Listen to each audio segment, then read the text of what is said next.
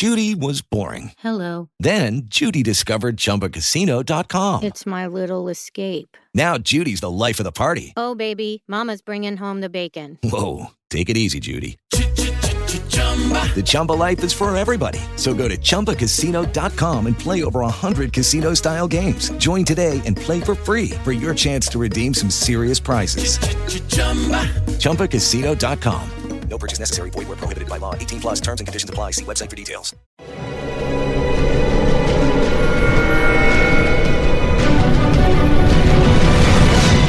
Yo documental.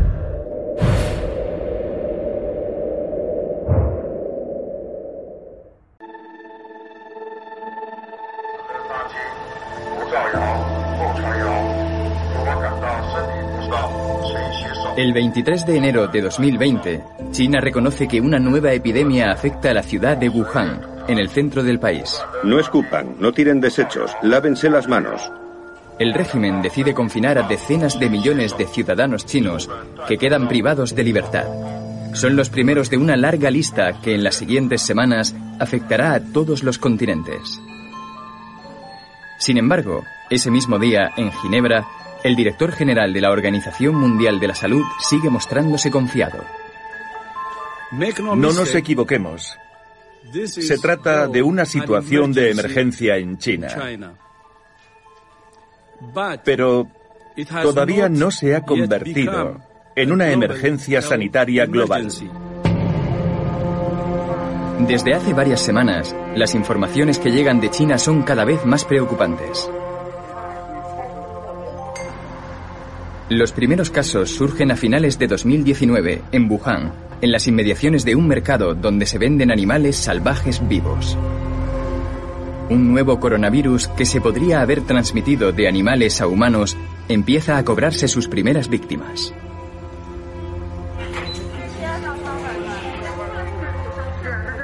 Al hospital de Wuhan llegan los primeros casos. Los médicos que intentan alertar a las autoridades son arrestados por la policía por difundir noticias alarmistas. Es la época del Año Nuevo Chino, la festividad más importante del país. Para el régimen de Pekín no es momento de dar malas noticias.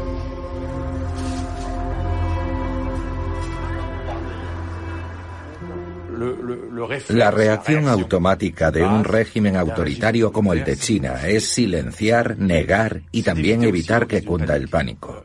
Se trataba de impedir que interfiriese con otras actividades, con el desarrollo del Año Nuevo Chino, que es la gran fiesta nacional, con centenares de millones de desplazamientos. Yo diría que el ritual del Año Nuevo Chino es también un ritual político.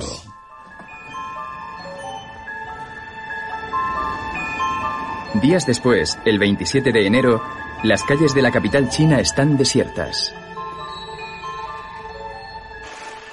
El presidente chino recibe con gran pompa al director general de la OMS. Ambos consideran que la situación está bajo control.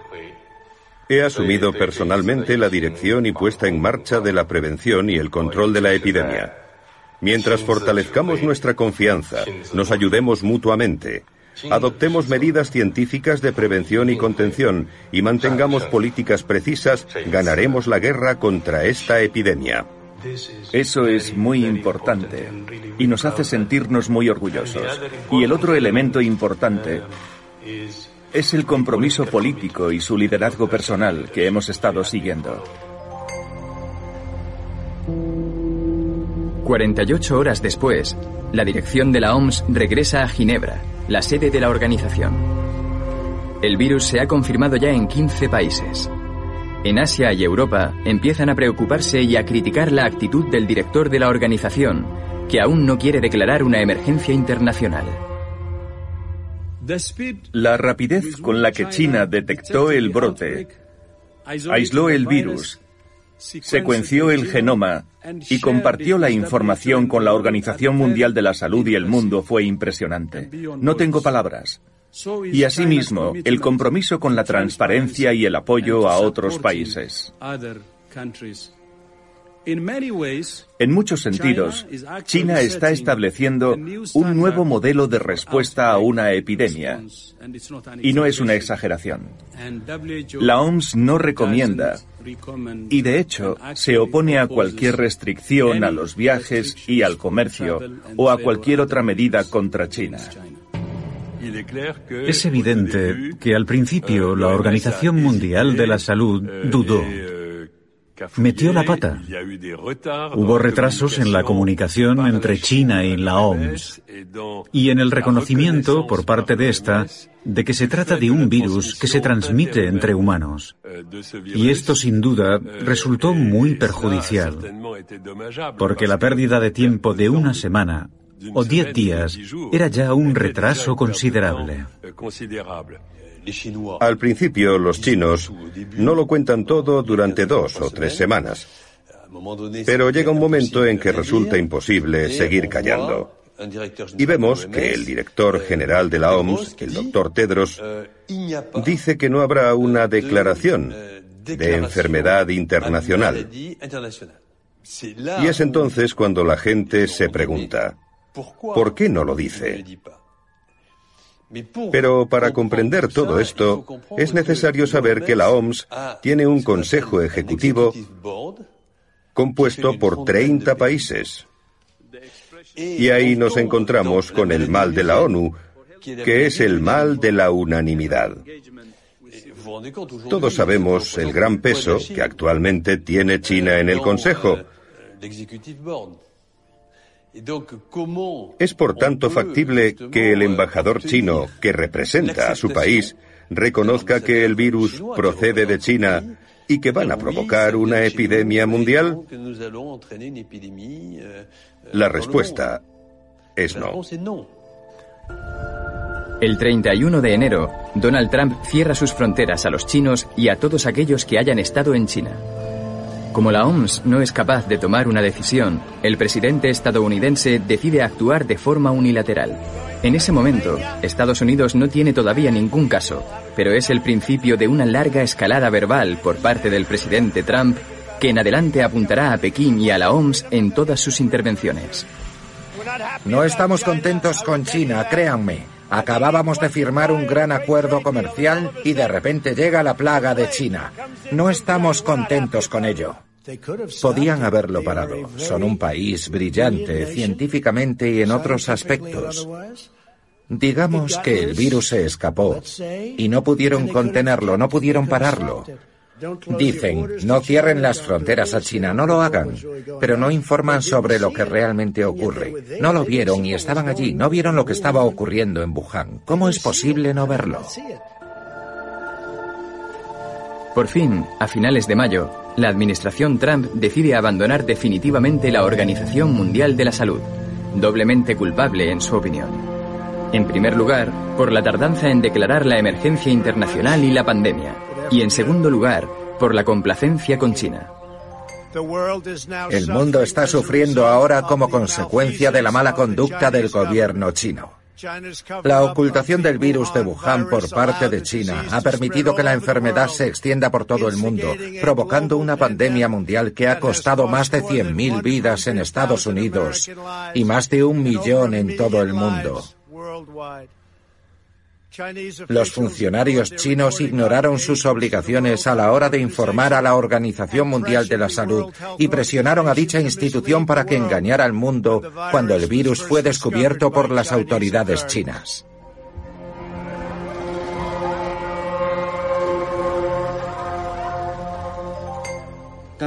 Estados Unidos, sin embargo, sigue culpando a China y a la OMS sin motivo para desviar la atención del pueblo estadounidense.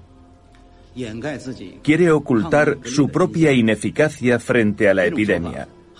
Es algo que es inmoral y decepcionará al mundo. Es difícil para la OMS evitar las críticas por haber actuado con tardanza a la hora de tomar medidas desde el principio de la epidemia. Pero la ONU, la OMS y cualquier organización internacional están formadas por sus países miembros. Por tanto, para que la OMS funcione correctamente, son necesarios el apoyo voluntario y la estrecha cooperación de todos los países miembros. Por eso, me parece lamentable convertir esto en una lucha política. No sitúo a Estados Unidos y a China en el mismo nivel. No compartimos la misma historia. No tenemos los mismos valores, la misma relación con las libertades, pero, en definitiva, son la primera y la segunda potencia, y actualmente están enfrentadas. No nos interesa en absoluto ni su conflictividad extrema ni su asociación. Por tanto, la vía europea consiste en defender nuestros valores, la fuerza de nuestro modelo y comprender que son precisamente los foros multilaterales los que mejor nos protegen y además nos permiten exportar esos valores internacionalmente.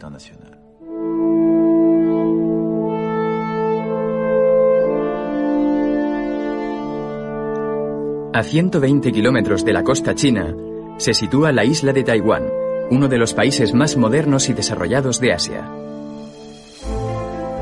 Pekín reivindica el territorio desde 1949, pero su independencia de facto es apoyada y defendida por Estados Unidos. Desde el reconocimiento de la República Popular China por la ONU, Taiwán está aislado, prácticamente excluido de la comunidad internacional. La OMS, bajo presión por parte de China, se niega a comunicarse con su gobierno. Incluso durante una epidemia que amenaza directamente a los taiwaneses, la comunicación está prohibida. Taiwán es parte de China. Solo hay una China, no dos. No hay una China y un Taiwán.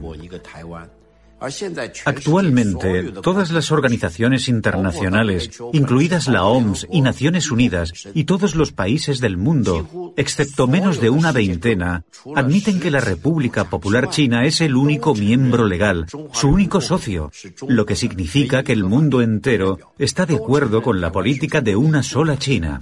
Este es un principio básico. Solo aceptando este principio, Taiwán se podrá convertir en observador en la OMS sin ningún problema.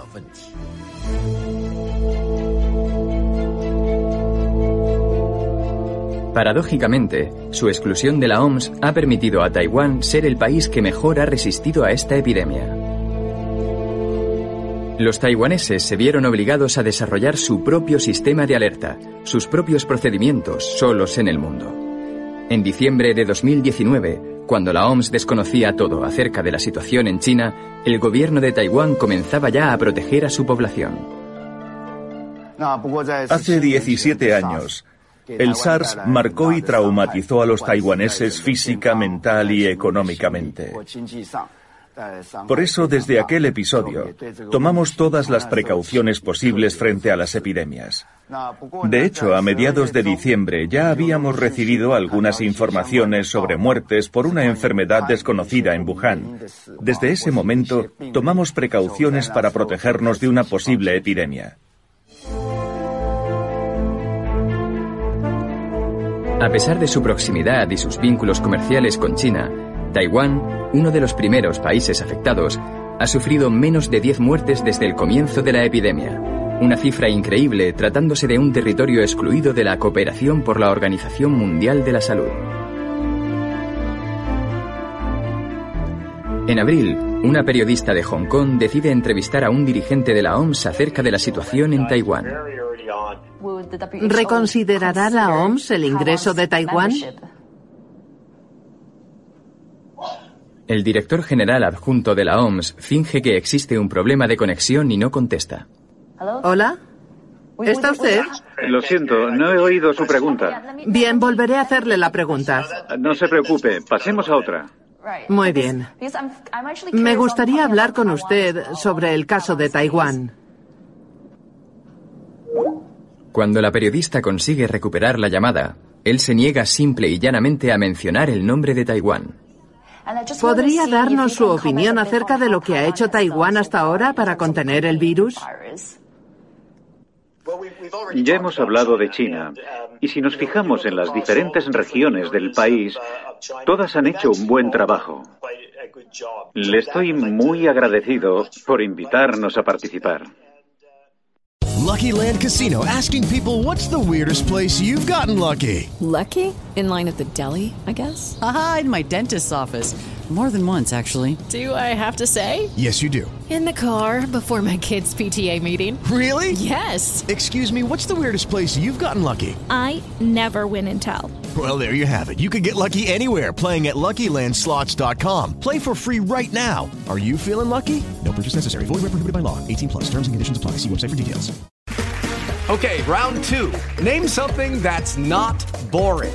A laundry? Ooh, a book club. Computer solitaire, huh? Ah, oh, sorry. We were looking for Chumba Casino. That's right. ChumbaCasino.com has over 100 casino style games. Join today and play for free for your chance to redeem some serious prizes. ChumbaCasino.com. No purchase necessary. Full prohibited by law. 18 plus terms and conditions apply. See website for details. Taiwán es un país libre y democrático. Elegimos a nuestro presidente.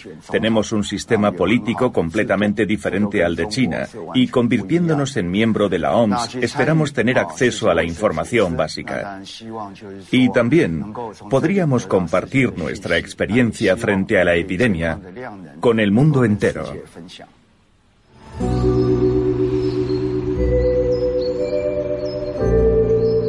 La paradoja de Taiwán es cruel para la OMS. El país que mejor se ha defendido contra el virus es el que no tiene ningún vínculo con la organización, prisionera del enfrentamiento político entre China y Estados Unidos.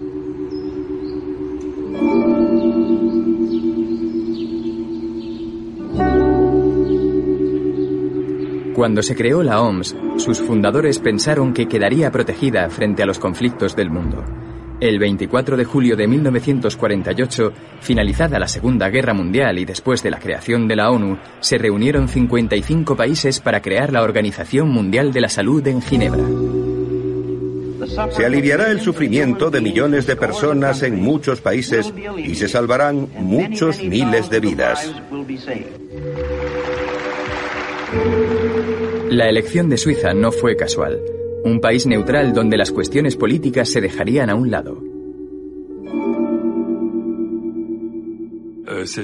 Eso era lo que deseaban los padres fundadores en 1948, cuando establecieron la sede de la OMS en Ginebra, un lugar alejado de Nueva York, sede de una ONU muy politizada. La Sociedad de Naciones, antes de la guerra, también había intentado promover la cooperación internacional en materia de salud, especialmente después de la gripe española, entre 1918 y 1920, pero sin la ambición de la nueva OMS. Cuando se creó la OMS tras la Segunda Guerra Mundial, reinaba un clima de idealismo y grandes aspiraciones. Había varios países que creían verdaderamente en un orden internacional. Naciones Unidas y sus diferentes agencias harían del mundo un lugar seguro y pacífico, y nunca más volveríamos a ver una devastación como la producida por la Segunda Guerra Mundial. Pero la Guerra Fría entre Estados Unidos y la URSS afecta ya a todas las relaciones internacionales. En 1949, Stalin retira a la Unión Soviética y al bloque comunista de la OMS.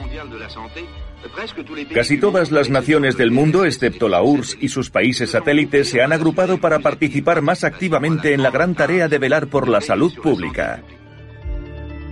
Más allá de la rivalidad entre los dos gigantes, colisionan dos concepciones de la sanidad pública.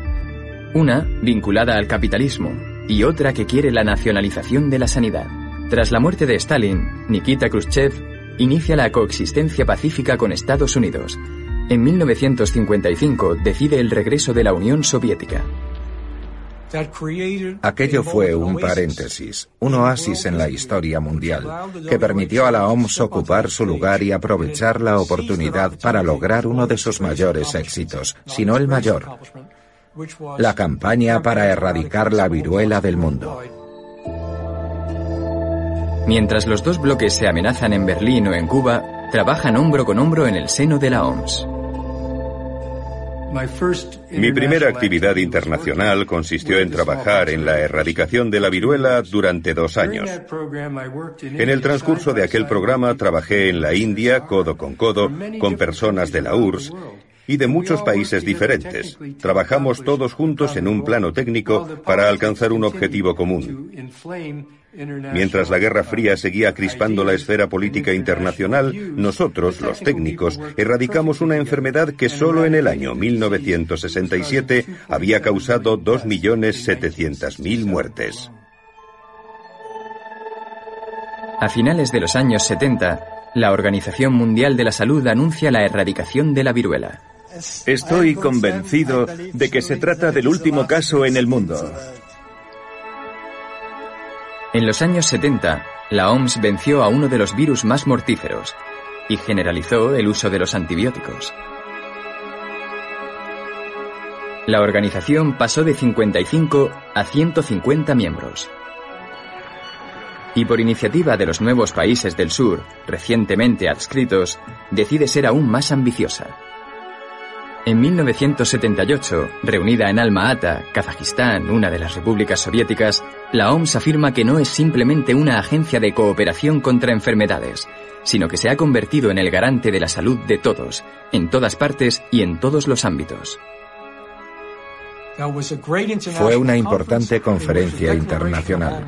La declaración de Alma Ata estipuló que se debían tener en cuenta los determinantes sociales de la salud. La política sanitaria debería formularse de manera intersectorial, con la participación de todos los sectores y de la economía en cada país. Y el objetivo debería ser la igualdad universal, sanidad para todos en el año 2000. Ese era el sueño de la declaración de Alma Ata. Pero lo que debería haber sido el punto de partida de una nueva ambición, pronto se convirtió en un fiasco, y Alma Ata marcó el inicio del control de la organización por los intereses particulares de los Estados miembros. Aquello era una gran amenaza, obviamente, para los países más poderosos, porque estos países no quieren un orden económico internacional justo e igualitario. Va en contra de sus intereses. Así que el proyecto se abandonó de inmediato.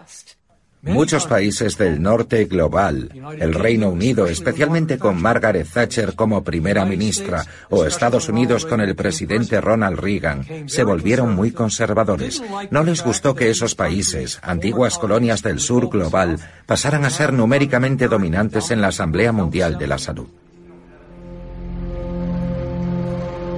Esta fractura política entre países ricos y países en desarrollo aún existe y marca hoy día en la OMS la frontera entre los aliados de Estados Unidos y los de China.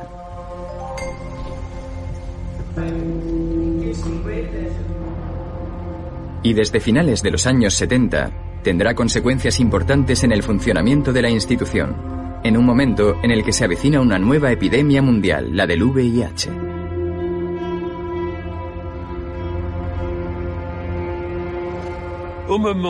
Cuando se detectan los primeros cientos, las primeras decenas de casos en Los Ángeles, en San Francisco y luego en Nueva York, en 1979, ya había cientos de miles y posiblemente millones de personas infectadas en África.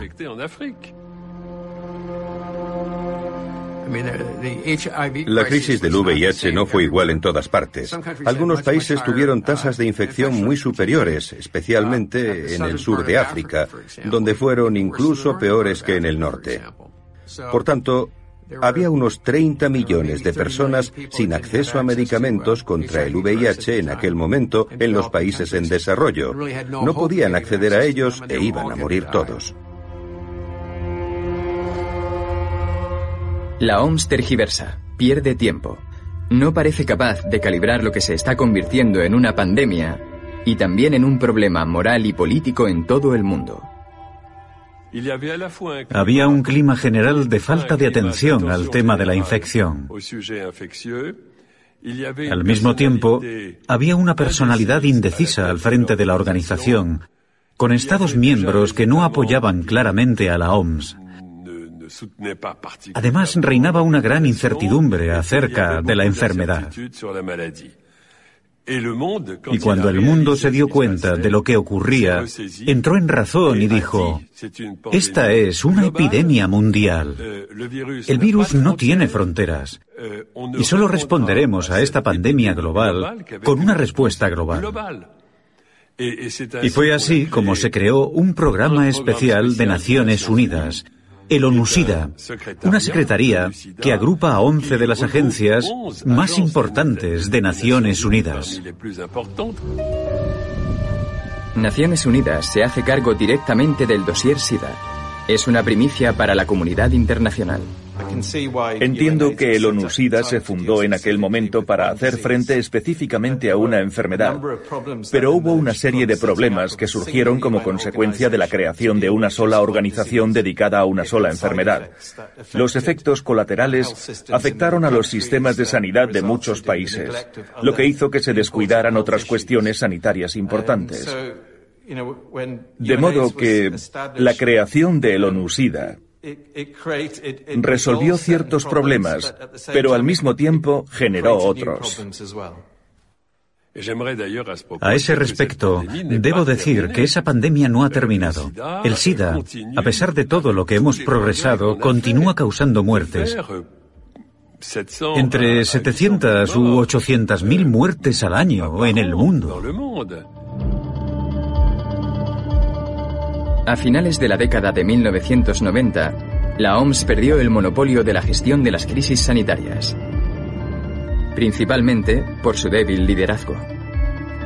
Pero frente a los desafíos cada vez más numerosos, la organización sufre debido a su pequeño tamaño.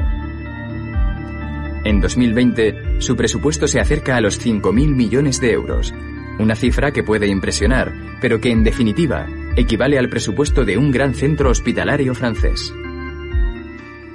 Es obvio que el presupuesto de la OMS es muy pequeño comparado con el presupuesto para la sanidad pública de una gran ciudad.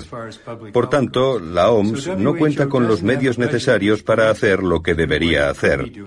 Y cada vez que hay una emergencia, la organización se ve obligada a recaudar más fondos para responder a ella. Ronald Reagan, presidente de Estados Unidos durante los años 80, supo ver antes que nadie que un presupuesto tan reducido le daba poder político sobre la organización. Descontento al ver que la balanza de la OMS se inclinaba hacia el lado de los países en desarrollo, decidió mucho antes que Donald Trump limitar la contribución financiera de Estados Unidos. Estados Unidos y otros países del norte global estaban perdiendo el control de las políticas y la agenda de la OMS, así que comenzaron a actuar de manera muy punitiva contra la organización. En 1980, Estados Unidos comenzó congelando el presupuesto. Más tarde, la administración Reagan redujo su contribución hasta el 20%. Así que, en primer lugar, se congelaron las cuotas, algo que debido a la inflación y al aumento de gastos adicionales, significó una reducción ostensible del presupuesto. Y fue demoledor. La capacidad sanitaria de la OMS, su capacidad médica, sus medios de control, quedaron devastados. Para aumentar sus recursos, la OMS empieza a diversificar sus fuentes de ingresos. La contribución obligatoria de los Estados miembros solo representa el 20% del presupuesto. El resto son contribuciones voluntarias, donaciones, principalmente de los Estados miembros, como los 2.000 millones prometidos por China, pero también de instituciones privadas, lo que no deja de tener sus consecuencias en el funcionamiento de la organización. Un ejemplo ilustrativo de cómo la filantropía privada puede alterar la agenda de la OMS lo tenemos en la erradicación de la polio. Obviamente yo soy partidario de la erradicación de la enfermedad, pero solo si se hace de forma que no ponga en peligro otros programas más importantes. En la actualidad, una buena parte del presupuesto de la OMS va dirigido a la erradicación de la polio, que no es un problema sanitario tan importante en el mundo. Es un proyecto de cara a la galería de la Fundación Gates.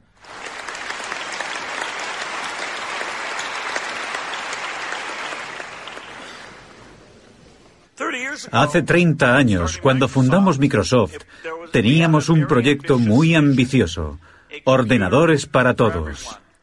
Hoy vengo aquí para llevar a cabo un proyecto aún más ambicioso, proporcionar buena salud a todos los seres humanos. El segundo financiador de la OMS es la Fundación Bill y Melinda Gates. Okay, round two. Name something that's not boring. A laundry? Ooh, a book club. Computer solitaire, huh? Ah, oh, sorry, we were looking for Chumba Casino. That's right. ChumbaCasino.com has over 100 casino style games. Join today and play for free for your chance to redeem some serious prizes. ChumbaCasino.com. No purchase necessary. Full prohibited by law. 18 plus terms and conditions apply. See website for details. Eso significa que un día el señor Gates podría decir, estoy dispuesto a donar este dinero, pero preferiría que se dedicase a la vacuna contra la poliomielitis. Del mismo modo, hoy los países entregan dinero al director de la OMS a condición de que se dedique a un determinado programa. Y eso no puede ser.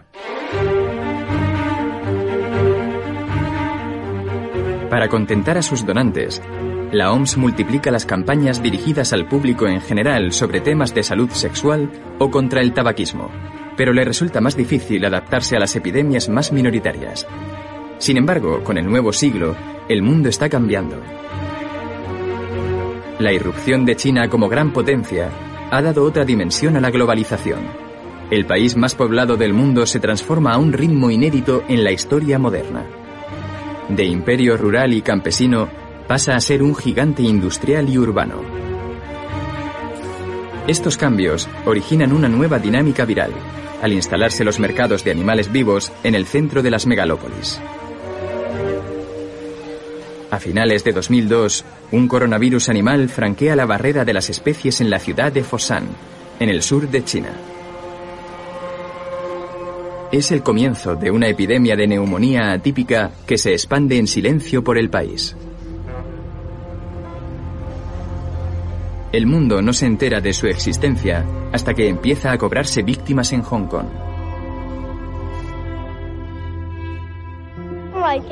Me preocupa que me contagien mis compañeros de clase. La enfermedad no está controlada. Como ciudadanos responsables debemos proteger la salud de todos. Los compartimentos del tren van sobrecargados y la calidad del aire es mala. Es más seguro llevar mascarilla.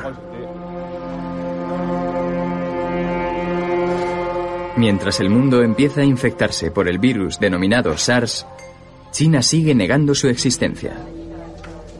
Decían que no era grave, que se trataba de una enfermedad infecciosa, cosa que ya sabíamos, y que la habían frenado impidiendo su propagación. La OMS decidió entonces informarse durante una semana de aquel virus que se expandía por el mundo y la directora general tomó la valiente decisión de denunciar a China por poner al resto del mundo en peligro al no informar sobre lo que estaba pasando en su territorio. Gro Harlem Brundtland, la directora general de la OMS, eligió a David Heyman, su jefe de epidemiología, para llevar el control. Debemos lanzar una alerta global para informar al resto de países. En Pekín, las calles están desiertas y todo el mundo lleva mascarilla, pero el régimen no esperaba ser cuestionado.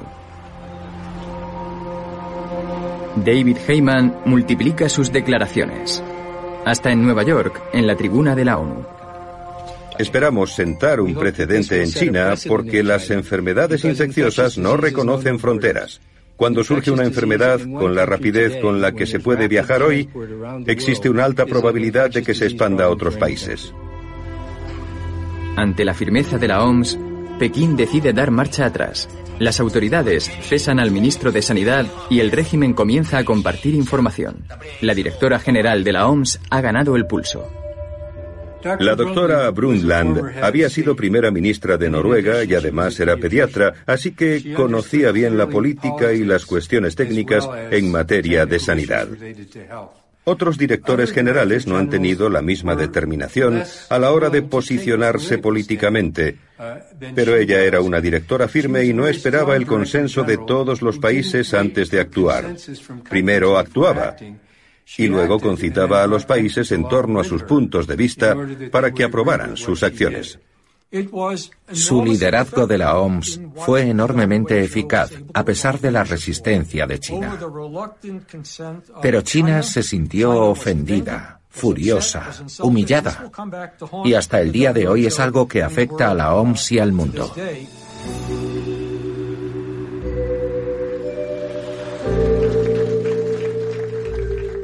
Tres años después, una vez que el coronavirus del SARS ha desaparecido completamente, la OMS nombra a una nueva directora general. Margaret Chan, ex responsable de sanidad en Hong Kong que se da a conocer durante la crisis sanitaria, pasa a encabezar la organización. Quiero agradecer a mi país mi designación para este puesto. Quiero agradecer también a los gobiernos de las regiones administrativas especiales de Hong Kong y Macao, así como al gobierno central chino, su apoyo durante los tres meses de campaña electoral. Con el nombramiento de Margaret Chan, Pekín deja claras sus intenciones. La OMS es un objetivo prioritario de su estrategia internacional. En primer lugar, era ciudadana china, contaba con el apoyo de su país y los chinos pensaban que sería cooperadora y conciliadora con ellos. Estaban muy descontentos de la manera que les había tratado Brundtland y no andaban descaminados. La nueva directora general dispone, no obstante, de un nuevo instrumento muy poderoso para consolidar su independencia. En 2005, los Estados miembros de la OMS habían votado el denominado Reglamento Sanitario Internacional. Autoriza a la OMS a alertar de fenómenos sanitarios, de sucesos sanitarios graves que puedan tener lugar y le autoriza también a denunciar públicamente las infracciones de los estados como los retrasos o la negación, es decir, la reacción tardía o la negación de dichos fenómenos. Por otra parte, la OMS forma parte de la Organización de las Naciones Unidas, cuya regla fundamental es la no injerencia. Así que, por un lado, se exhorta a la OMS a que intervenga en asuntos políticos, puesto que toda epidemia es un fenómeno político, y por otro se le conmina a no interferir en los asuntos políticos de los Estados. Mire lo que ocurre en la Organización Mundial del Comercio. En la OMC, cuando un país se sale del tiesto, al momento, el director de la OMC y sus colegas lo llaman al orden. Y si sigue yendo por libre, puede salir de la organización. Y salir de la OMC es dramático para un país. De modo que aquello que aceptamos para la economía, para el capitalismo y para el comercio, no hemos sido capaces de aceptarlo para la salud humana. Y es dramático. Durante los últimos 40 años, la OMS, al igual que otras instituciones que sirven al interés público, se ha visto debilitada de forma constante. No es un error involuntario, es buscado. No quieren una OMS fuerte. Quieren una OMS dedicada a una sanidad mundial que consideran un mercado multimillonario.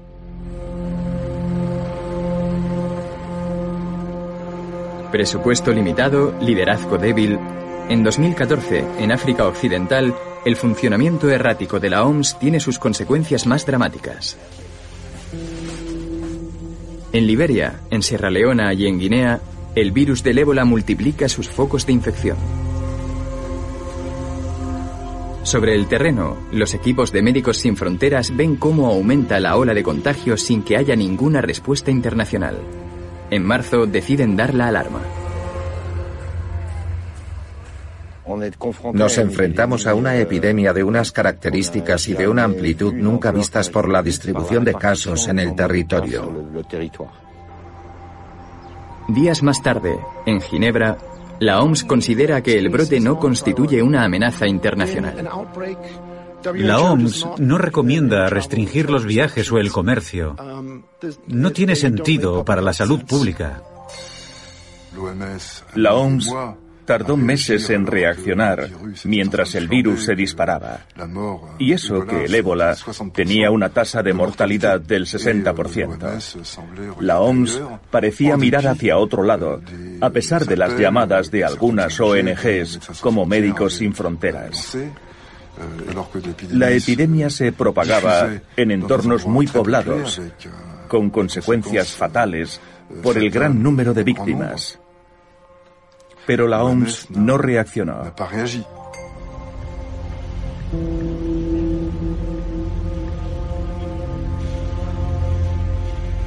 Habrá que esperar al 8 de agosto de 2014, seis meses después del inicio de la epidemia, cuando el ébola ya se ha cobrado más de 2.000 vidas, para que la directora de la OMS reaccione al fin. Desde esta misma mañana, declaro que la epidemia actual del virus del ébola es una emergencia médica de alcance internacional.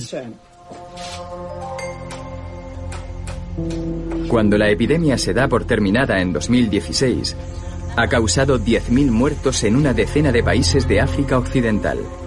La OMS, una vez más, se dispone a cambiar de director general.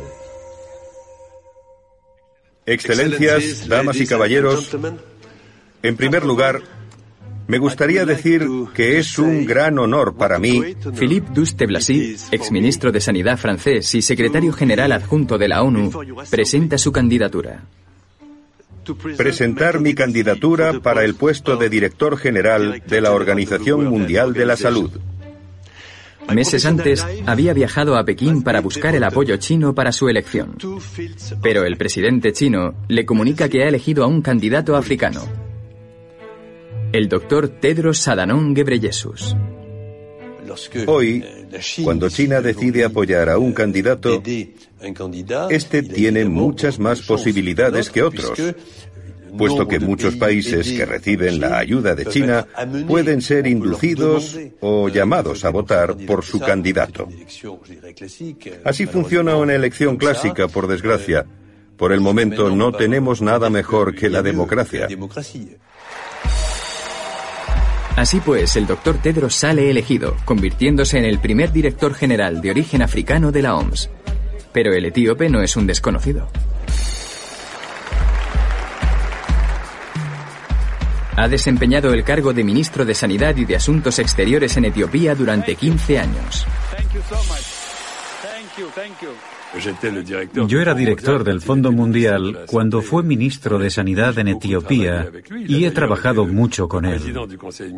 De hecho, presidió el Consejo de Administración del Fondo Mundial y emprendió reformas sanitarias destacables en Etiopía, de modo que entre los africanos, antes de su elección, tenía una legitimidad como reformador de la salud y de la sanidad primaria. Considero que el doctor Tedros ha sido uno de los mejores ministros de Sanidad que ha tenido África y no soy la única que lo piensa. Muchos otros opinan como yo.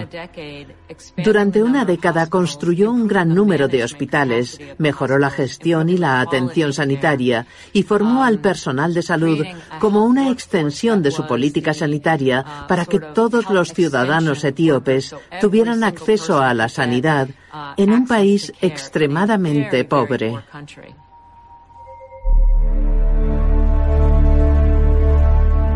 Pero existe otra faceta del nuevo director de la OMS.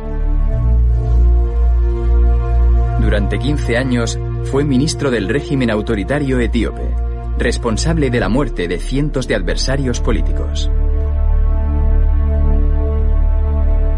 Siendo ministro de Sanidad, se negó varias veces a reconocer epidemias en su país para no ahuyentar a los inversores.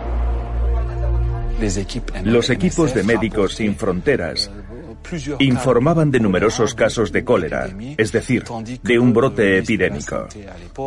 Sin embargo, el ministro de Sanidad decía que no, que se trataba de casos de diarrea acuosa aguda y no de cólera. Y amenazó con expulsar a los equipos de Médicos Sin Fronteras si se iban de la lengua y denunciaban la existencia de una epidemia de cólera.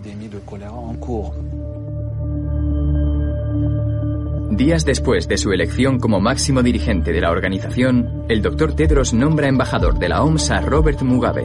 exdictador de Zimbabue. Cuando me enteré del nombramiento de Mugabe como embajador de la OMS, sinceramente pensé que se trataba de una inocentada. Es completamente inaceptable e inconcebible que este individuo desempeñe un papel como embajador de buena voluntad de cualquier organización, y menos aún de la Organización Mundial de la Salud. Ante el clamor internacional, el doctor Tedros se ve obligado a retractarse, pero su mensaje es meridianamente claro. La salud es un asunto político y la política se construye con aliados. Es una persona elegida con el apoyo de una coalición impulsada por China de países del sur y de países africanos, como es natural. Eso supone el fin de la dominación occidental sobre una organización técnica importante de la ONU. La paradoja es que Occidente sigue siendo con diferencia la principal fuente de financiación de la OMS, pero no controla en absoluto su funcionamiento político desde la Asamblea de Estados miembros. La OMS se encuentra atrapada en la tensión que no empezó con el COVID-19, sino que aflora desde hace varios años entre China y Estados Unidos. Y el multilateralismo no debería ser víctima de esa tensión. En primer lugar, porque eso haría retroceder la cooperación internacional y nuestra capacidad de organización, lo cual carece de todo sentido. Y además porque los europeos y los franceses seríamos las víctimas. En las organizaciones internacionales, los candidatos europeos o americanos padecen ya la estrategia china. Ahora Pekín moviliza a todos sus aliados para conseguir la elección de sus candidatos. A veces son de países amigos, como el Dr. Tedros. Otras se trata directamente de funcionarios del régimen de Pekín. China. El chino Ku Dongyu es elegido en 2019 líder de la FAO, la agencia de la ONU que lucha contra el hambre en el mundo un puesto tan estratégico o más que el de la OMS. En 2016, Meng Hongwei, responsable de seguridad pública en Pekín, es elegido líder de la Interpol, la agencia internacional de cooperación policial con sede en Lyon. Una elección muy controvertida, debido al papel desempeñado por la policía durante la represión política en China. En 2018, el director chino de la Interpol desapareció de la noche a la mañana depuesto por Pekín, que lo acusa de corrupción, sin informar a sus socios en la agencia internacional. En la actualidad, representantes del gobierno chino dirigen la OACI, la Organización de Aviación Civil Internacional.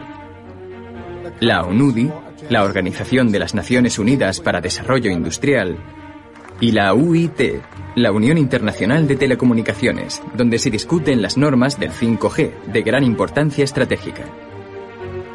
Otro chino dirige igualmente el Departamento de Asuntos Económicos y Sociales de Naciones Unidas. Finalmente, China desempeña un papel clave en la Comisión de Derechos Humanos de la ONU, también con sede en Ginebra. La población de China constituye más de la quinta parte de la población mundial. Los datos económicos, industriales o comerciales de China ocupan el primer o el segundo puesto en el mundo. Cada vez hay más chinos que ocupan puestos directivos en las instituciones internacionales. Es inevitable, nadie puede pararlo. China no aceptará más insultos, discriminaciones o tratos injustos hacia nuestro país y nuestro pueblo. Es inaceptable atacarnos o crear noticias falsas sobre China. China tiene una estrategia que consiste en construir su propio equilibrio.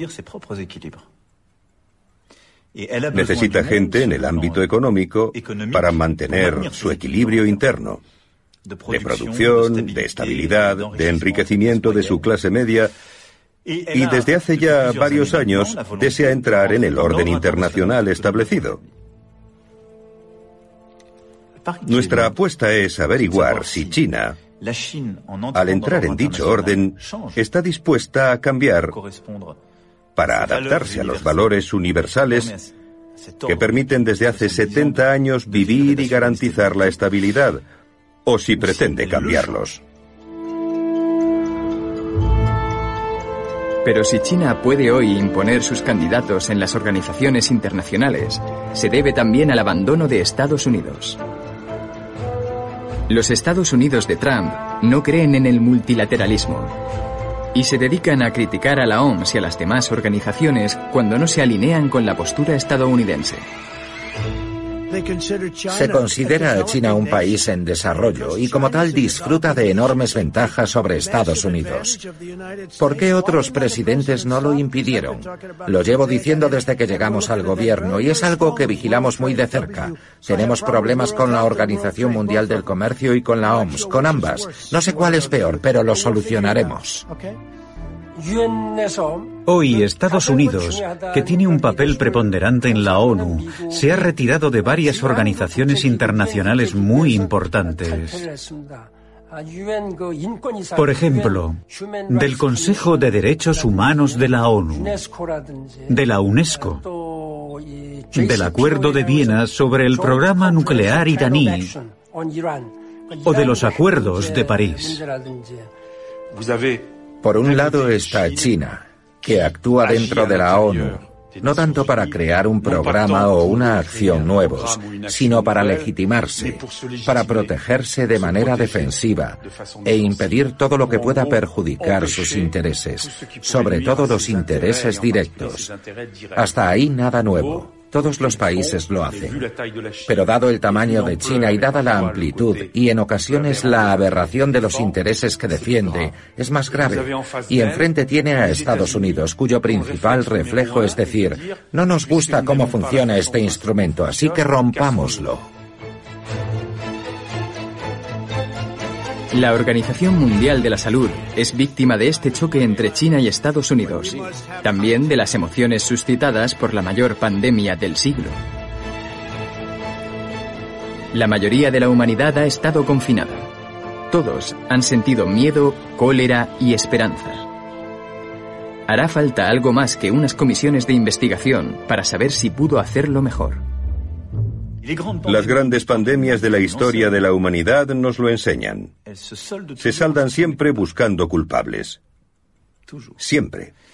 Y el culpable está ya señalado. En un momento en que el espíritu, el mal viento que sopla en el mundo contemporáneo tiende al nacionalismo, una organización internacional lejana parece destinada a cargar con la culpa. Es mucho más cómodo que culpar a un colega poderoso para no tener que afrontar nuestras propias debilidades. Y eso me parece profundamente injusto.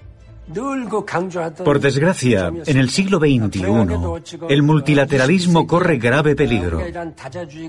Todos los países creen que la única prioridad son ellos mismos, sobre todo Estados Unidos, que considera que América va primero. Y pensar así es peligroso. Entonces, ¿cómo reformar la institución para que sea eficaz en su lucha contra las epidemias y supere la rivalidad entre China y Estados Unidos?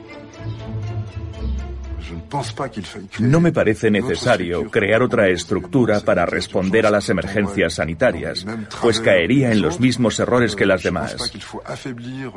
No creo que haya que debilitar a la OMS, como hace Trump, privándola de parte del presupuesto o creando estructuras rivales que entrarán en confrontación con la OMS y no brindarán, desde luego, mejores servicios.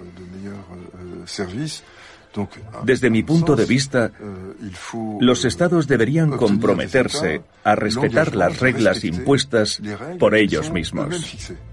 Ojalá nuestros líderes hayan aprendido la lección, aunque a veces no la aprenden, por desgracia.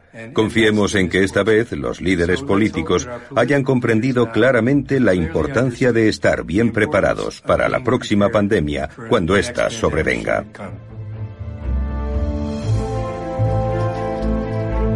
La crisis del coronavirus ha servido, sin duda, como señal de alarma.